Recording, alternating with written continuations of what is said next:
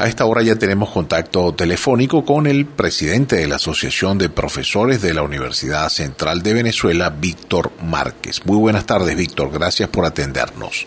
No, gracias a ustedes, muy amable por estar pendiente. Eh, Víctor, bueno, la situación de las universidades en el país, la situación eh, de precariedad salarial de los docentes universitarios y en, y en general de todos los trabajadores vinculados al mundo universitario de Venezuela, a propósito, digamos, de un reinicio de actividades en las, en las universidades del país y particularmente en la Universidad Central de Venezuela. ¿Cuál es, eh, cuál es la situación eh, en este momento, Víctor? Fíjate, la situación es bastante complicada y difícil porque la problemática institucional tiene, digamos, algunos mm, elementos que la están afectando. El primero es el presupuesto universitario que está compuesto en que el 80% se va de gastos de personal, es decir, es para pagar sueldos y salarios, lo cual implica que el resto del presupuesto, que es el 20%, va a estar destinado a actividades de funcionamiento institucional. Entonces, para que tengamos una idea, hay facultades que tienen asignado un presupuesto mensual de dos millones de bolívares. Es decir, ninguna institución, ninguna facultad, ninguna escuela, ningún departamento puede funcionar con dos millones de bolívares. Pero eso es lo que tiene asignado vía presupuesto universitario impuesto por el Consejo Nacional de Universidades y por el gobierno. Si el gobierno nos manda a hacer presupuesto, la universidad lo hace, lo formula, dice las necesidades y el gobierno se lo rebaja aproximadamente en un 70 u 80%. Bueno, ese diferencial que termina siendo el 20% tiene la característica que te acabo de describir. Por lo tanto, no hay dinero para el funcionamiento institucional, lo cual está generando múltiples problemas, pero tampoco se están pagando sueldos que le permitan a vivir a la gente. Fíjate, el gobierno mm, firmó una contratación colectiva que implicaba que la tabla salarial del sector universitario comenzaba con 4.75 salarios mínimos en su oportunidad, esto es hace dos años. Eso era lo que debía ganar un obrero. ¿Qué hizo el gobierno? Desconoció la contratación colectiva, violó la intangibilidad de los derechos laborales, violó la progresividad de los mismos y bajó el comienzo de la escuadra de 4.75 salarios mínimos a un salario mínimo. Entonces, cuando uno aplica la violación de la contratación colectiva este, por parte del gobierno, ¿qué ocurre? Que un profesor titular, que en este momento es el que más gana, y gana 153.427 bolívares, si se hubiera respetado la contratación colectiva, debería estar ganando 1.261.953 bolívares. Es decir, que el robo que le están haciendo al sector universitario es absolutamente gigantesco. Es decir, nos sacaron todo el dinero del bolsillo. ¿Esto que trae como resultado? que la gente no tiene ni siquiera para ir a trabajar. Como expresó un artículo muy bueno de una profesora de educación media, bueno, este, mi carta de no renuncia, es decir, donde ella dice que ya no está renunciando a trabajar, sino que simplemente no tiene dinero para ir a trabajar.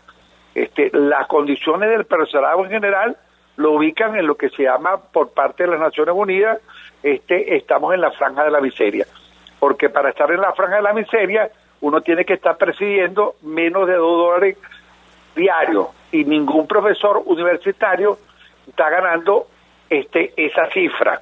Es más, cuando nosotros revisamos el monto de lo que le pagan por esfuerzo pro a un profesor titular dedicación exclusiva este por hora le están pagando apenas este una cifra irrisoria y un profesor titular está recibiendo en este momento bueno, un monto que equivale a 7.67 este, eh, dólares mensuales.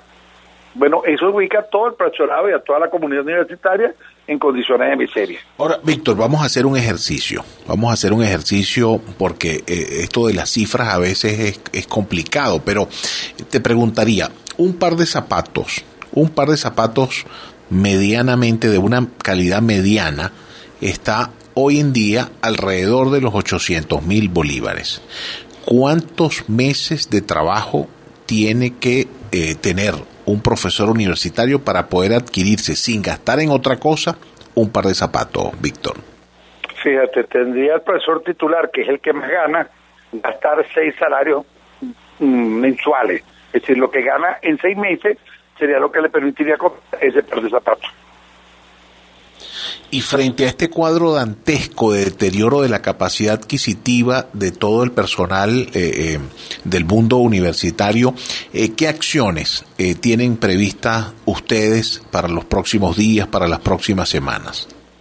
Sí, bueno, lo primero es que nosotros estamos junto con las autoridades universitarias convocando un evento en el aula magna el próximo lunes a las 9 de la mañana que tiene que ver con la defensa de la universidad. Y el defender la universidad es defender su autonomía es defender a los sectores laborales, es defender las actividades de la institución, es defender la pluralidad de pensamiento y es defender a la universidad de la intención del gobierno de tomar por asalto a la universidad venezolana, intentándonos imponer una forma de elección que no se corresponde con lo que establece la Constitución. Eh, nosotros creemos que tienen que haber elecciones universitarias porque los periodos de todas las autoridades están vencidas, porque los periodos de los gremios están vencidos, pero quien impidió que hubiera esas elecciones por el propio gobierno.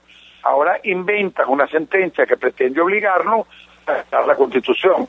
No puede una institución educativa acatar una decisión que es violatoria de la Constitución. Estaríamos dando un pésimo ejemplo. Por lo tanto, la posición de la Asociación de Profesores en particular implica desacatar la sentencia del TCJ y el convocar a elecciones en el marco de lo que establece la Constitución y la ley de universidades.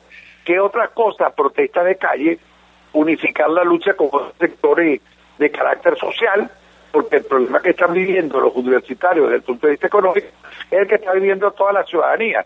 Este, a lo mejor hay algunas áreas en las cuales no estamos tan avanzados, como por ejemplo en la adquisición del gas, porque tenemos gas directo los que vivimos en la ciudad, pero bueno, los otros compañeros tienen problemas de agua, de luz, de electricidad, de transporte, es decir, hay una destrucción generalizada del país.